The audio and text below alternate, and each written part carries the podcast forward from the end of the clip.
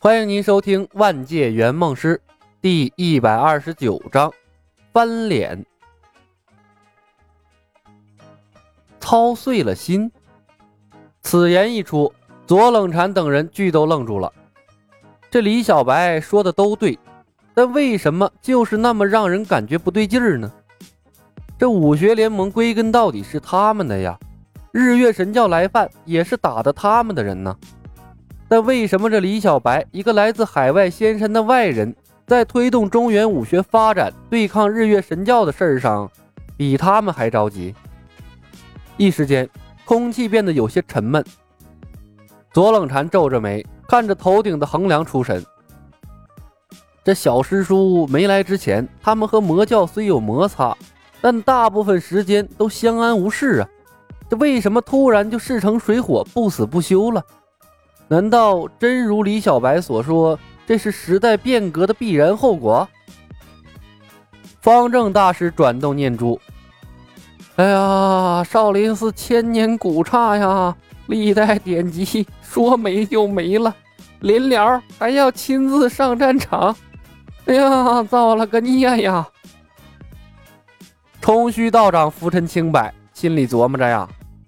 哎呀，熙熙攘攘，历来历往，李小白这一副圣人般的做派，到底在图什么呢？定贤师太默念佛号，可怜我衡山派全是女子啊！莫大掌门，我闲云野鹤的悠闲生活一去不复返了呀！岳不群低头沉吟。我华山派小猫三两只，真打起来出工不出力就好了。留得青山在，不愁没柴烧啊！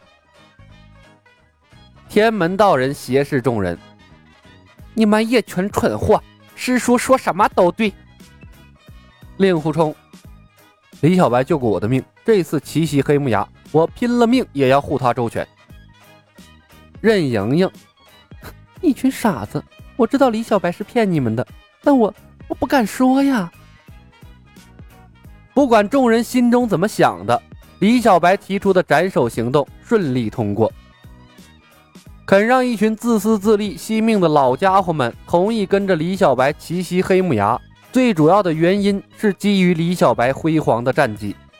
毕竟啊，李小白出道以来从未有过败绩，能在出海之前借李小白之手扫平了日月神教。对他们来说最好不过。斩首行动立项，任盈盈拿出了早就准备好的黑木崖的地形图。盟主，黑木崖在平定州西北四十里，地势险恶，山高水急。日月神教又用了百年的时间把黑木崖打造的如铁桶一般。要登上黑木崖，我们必须要经过水流湍急的星星滩，五尺宽的十道一线天，沿途都有日月神教的教众把守。登崖前还要经过三道铁门，每一处铁闸前均有人喝问当天口令，口令对上才能进门。过了铁闸，最后还要通过崖底的竹楼，由崖上之人转动绞盘，分四次才能登上崖顶。如无内应，执行斩首行动等同于送死啊！随着任盈盈一步步的阐述，众掌门的心是越来越沉。我的个天，这这这这他妈哪是斩首行动啊！这就是送人头战术啊！咕咚一声，这左冷禅咽了口唾沫。师叔，黑木崖地势险峻，就我们几个人去，是不是太危险了？武盟成立了，海外仙山近在咫尺，眼看着这收获果实的时候要到了。若身陨在黑木崖，那他们所做的一切都是为别人做了嫁衣呀！李牧看了他一眼。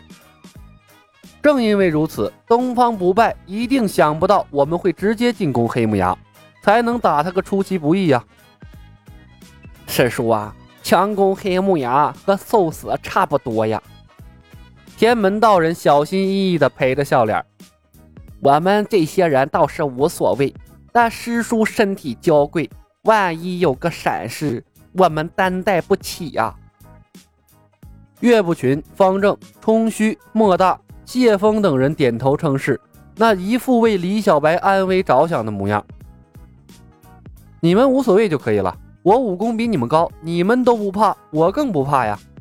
李牧一眼就看穿了这些人的小九九，眯起了眼睛笑道：“嗯，我刚才说的是这个意思吗？”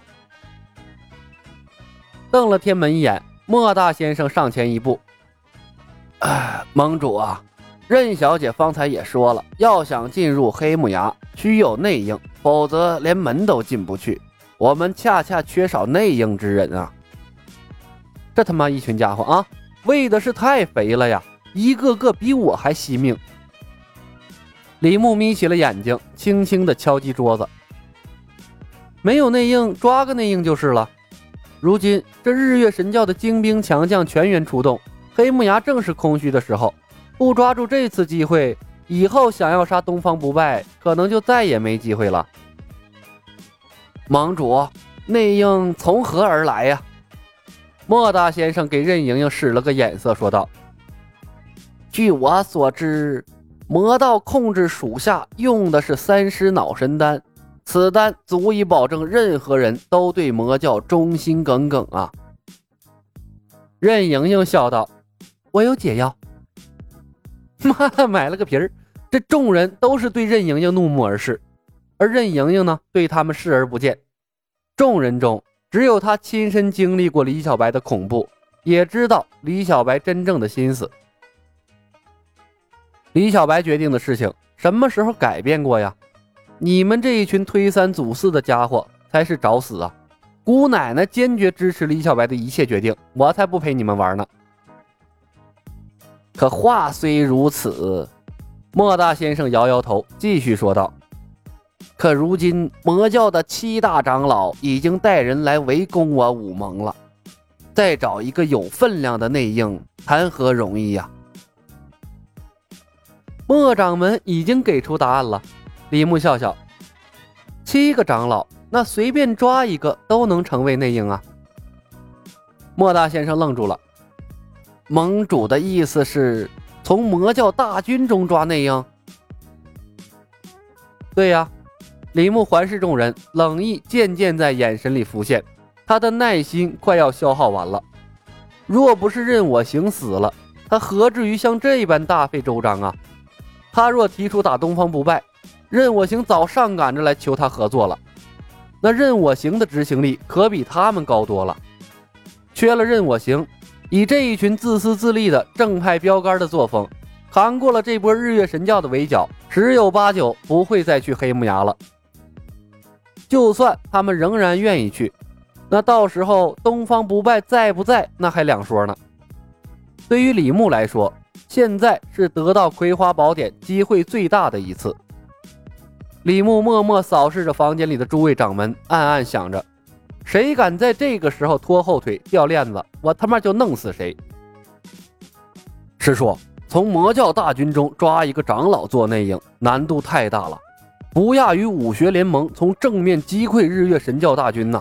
左冷禅道：“我曾一日之内辗转千里，挑翻了日月神教九个堂口，杀了他们三个长老，全身而退。”李牧锵的一声拔出了青莲剑，环视众人，冷声道：“武者之心当勇往直前。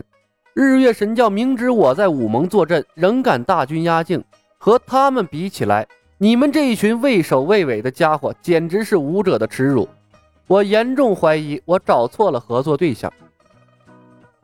李小白的话很重，但青莲剑更是害人，那可是挑过数千名日月神教教众的凶器啊！左冷禅等人脸色大变，齐齐后退了一步。这这他妈发生什么了？这怎么说翻脸就翻脸了呀？